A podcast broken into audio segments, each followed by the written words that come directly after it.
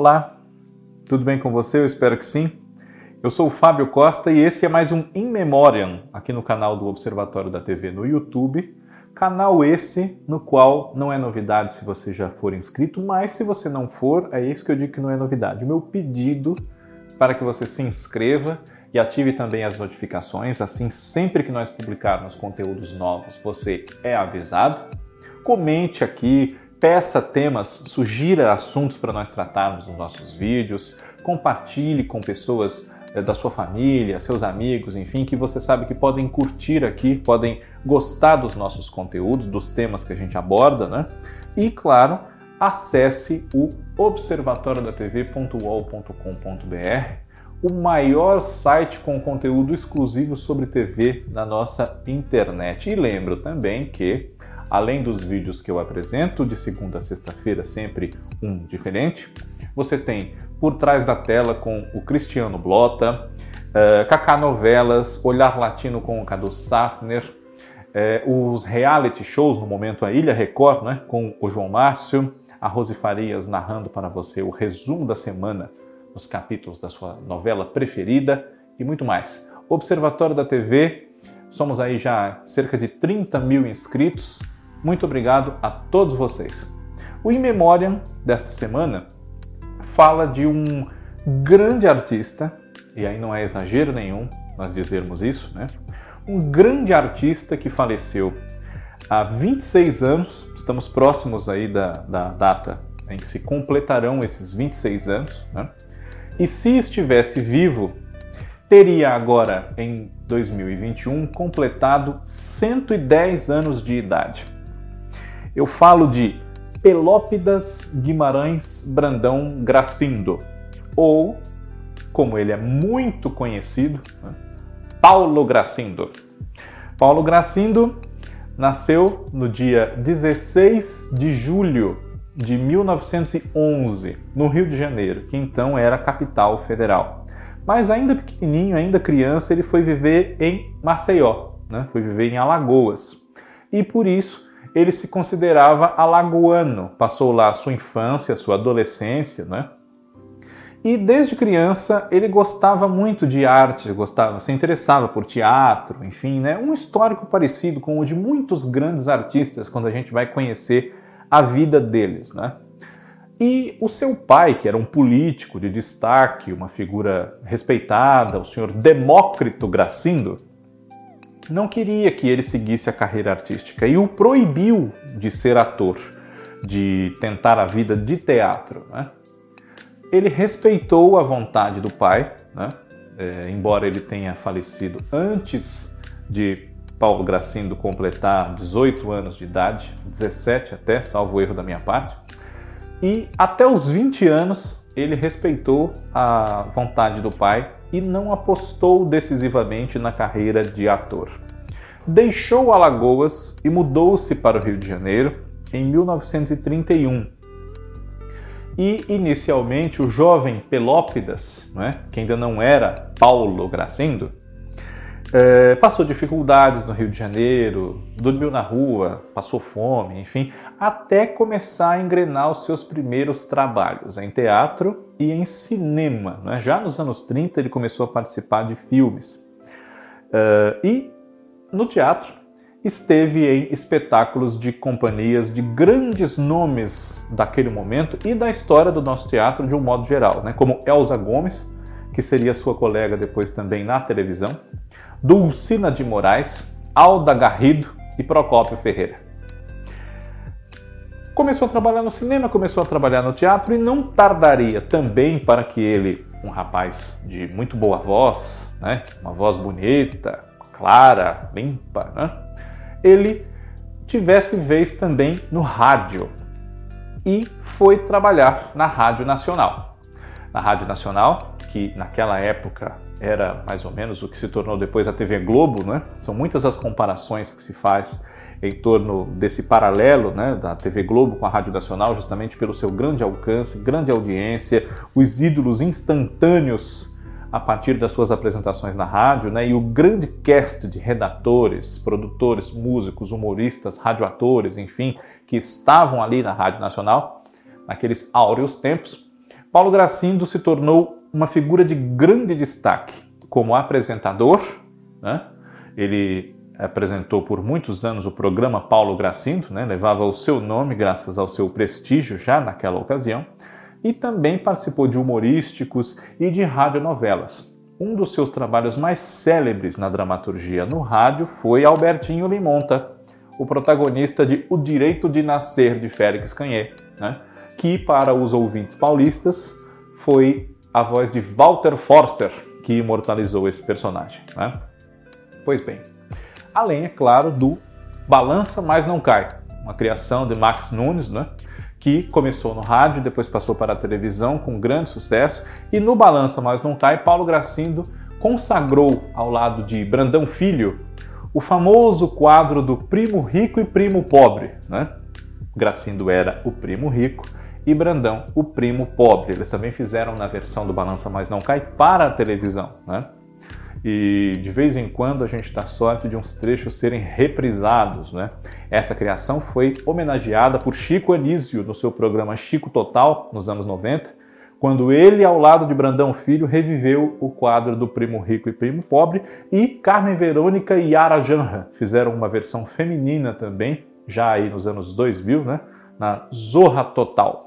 Pois bem, ídolo consagrado no rádio, tanto como ator quanto também na posição de apresentador, Paulo Gracindo eh, dedicou-se à televisão já tardiamente, entre aspas, né? já era um grande ídolo e apostou de vez em novelas na televisão a partir dos anos 60.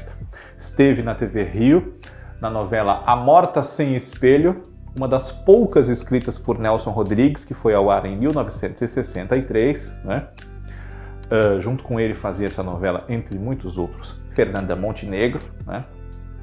E depois ele ingressou no elenco da TV Globo, em 1967, na novela de Glória Magadã, A Rainha Louca, Participou, ainda nos anos 60, de A Gata de Vison e iniciou os anos 70 nas novelas uh, A Próxima Atração, de Walter Negrão, em 1970, e O Cafona, de Braulio Pedroso, em 1971.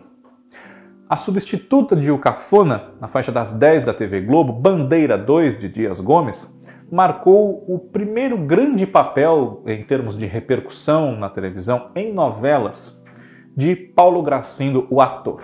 Né? É, Desvencilhando-se um pouco de uma imagem de milionários, às vezes falidos, às vezes bem de dinheiro ainda, enfim, né? uma imagem muito marcada também pelo próprio primo rico, por que não dizer? Paulo Gracindo fez em Bandeira 2 um bicheiro, o Tucão, que é uma criação muito celebrada até hoje, 50 anos depois, né? Nas suas disputas pelo controle das bancas de bicho, dos pontos de jogo de bicho, né? Com o seu arqui-inimigo e antes amigo Jovelino Sabonete, papel do Felipe Carone, os problemas dele com os seus filhos, Thaís, a Elisângela e Zelito, que era o José Wilker, né? José Wilker estreando em televisão e em novelas, né? Uh, e os seus interesses que envolviam também a escola de samba e toda a comunidade na região de Ramos, no Rio de Janeiro, onde a história se situava e que o respeitava bastante ao Arturo do Amor Divino, vulgo Tucão, um personagem que poderia ter sido de Sérgio Cardoso, mas Dias Gomes preferiu que fosse de Paulo Gracindo e deu no que deu, um grande sucesso. Logo em seguida, com o mesmo autor, né? e ele ainda faria muitos outros trabalhos com Dias Gomes, mas com o mesmo autor, um dos mais célebres personagens, não só da carreira de Gracindo, mas da nossa teledramaturgia. Odorico Paraguaçu, o Bem Amado, em 1973, e também numa série entre 80 e 84. Né? O dia a dia de uma cidade na Bahia, Sucupira, onde, ironicamente, ninguém morria e o prefeito, Odorico, tinha por maior objetivo fazer alguém morrer para ele poder inaugurar o cemitério. Sofria ataques da oposição, né? é, teria desperdiçado o dinheiro do povo fazendo uma obra inútil como aquele cemitério, já que ali ninguém morria e quem morresse podia ser enterrado numa cidade próxima, né? Jaguatirica. Enfim. E em sequência com Jorge Andrade, Paulo Gracindo interpretou Antenor, parente de Rendon Pompeu Itaques, na novela Os Ossos do Barão. Né? Esse nome cumprido é de um quatrocentão, àquela altura falido, né? não vivia mais as glórias dos tempos do café aqui em São Paulo, e tinha muitos preconceitos, era racista, é, oprimia as mulheres, vivia num mundo que já não existia mais. Né? A realidade que se encontrava era um mundo em transformação, uma sociedade, especialmente no Brasil e em São Paulo, em transformação.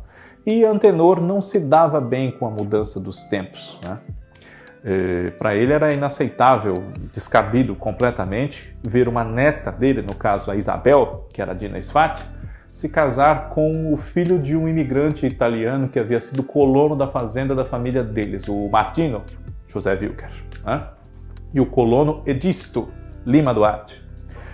Ao longo dos anos 70, Paulo Gracindo interpretou outros personagens muito marcantes. Né? Ele foi o Coronel Ramiro Bastos em Gabriela, em 1975, João Maciel em O Casarão, de 1976, Tião Borges em Sinal de Alerta, de 1978, que recebeu algumas críticas uh, no estilo de que um coronel tradicional de Dias Gomes, mas ali colocado como capitão de indústria, né?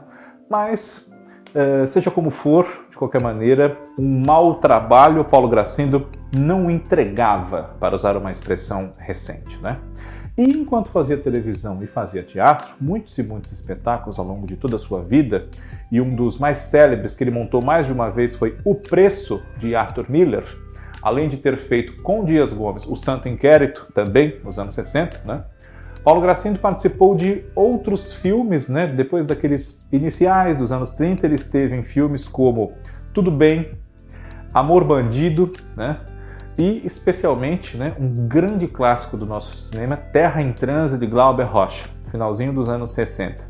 Mas, além do teatro, a televisão tomou muito o tempo dele, digamos assim, né? E como filmes são demorados, nem sempre dá para conciliar com novela. Ele acabou fazendo menos filmes até do que talvez quisesse. Né?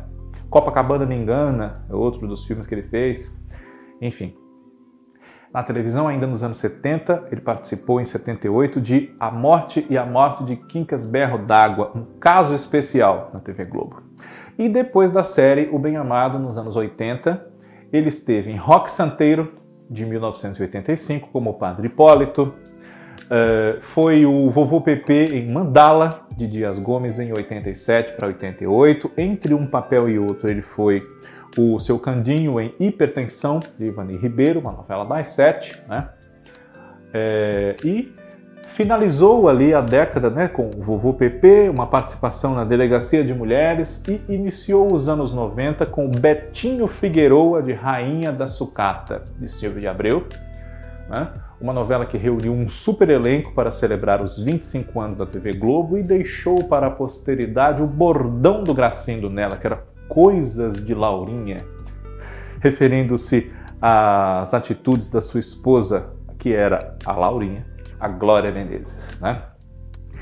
Os anos 90, né, infelizmente, marcam o fim da vida de Paulo Gracindo e trabalhos mais raros na televisão, também por dificuldades de saúde que foram se avolumando, né? Ele começou a enxergar um pouco mal e enfrentou alguns problemas que desembocaram num câncer de próstata, que inclusive foi a causa da sua morte em 1995, no dia 4 de setembro, aos 84 anos. Né? Mas nesse meio tempo, ele ainda, depois de Rainha da Sucata, nos ofereceu o Cachorrão, da novela Vamp, fez uma participação em Deus nos acuda, esteve também na minissérie Agosto como seu Emílio, o velho maestro, um caso especial, mais um, o Besouro e a Rosa, né? E para as novas gerações é muito importante, e eu falo isso de coração, né? não só como jornalista, enfim, como pesquisador, mas como espectador mesmo, né? É muito importante que vocês conheçam o trabalho do grande ator que não foi, é Paulo Gracindo. Temos aí no Globoplay O Bem Amado, uma pérola da nossa teledramaturgia. Rock Santeiro também está lá agora, né? E com certeza outros trabalhos do ator ainda podem surgir, né? Talvez no canal Viva, talvez no próprio Globoplay ou em ambos, enfim. Aproveitem a oportunidade. E antes de nos despedirmos aqui nesse In Memoriam, claro que, como Pelópidas Guimarães Brandão Gracindo acabou se tornando Paulo Gracindo. Ele escolheu esse nome para sua carreira artística porque esbarrou na dificuldade de algumas pessoas pronunciarem esse seu nome, Pelópidas, que é de origem grega. Né? Ele disse que passou por alguns apuros das pessoas confundirem, chamarem de Petrópolis e coisas assim, até que um dia chegou num determinado compromisso e a empregada que o atendeu à porta chamou-o de envelope. Então ele resolveu trocar para um nome mais simples, Paulo. In Memoriam, na próxima semana está de volta. Um grande abraço a todos vocês, muito obrigado pela audiência de sempre e até lá.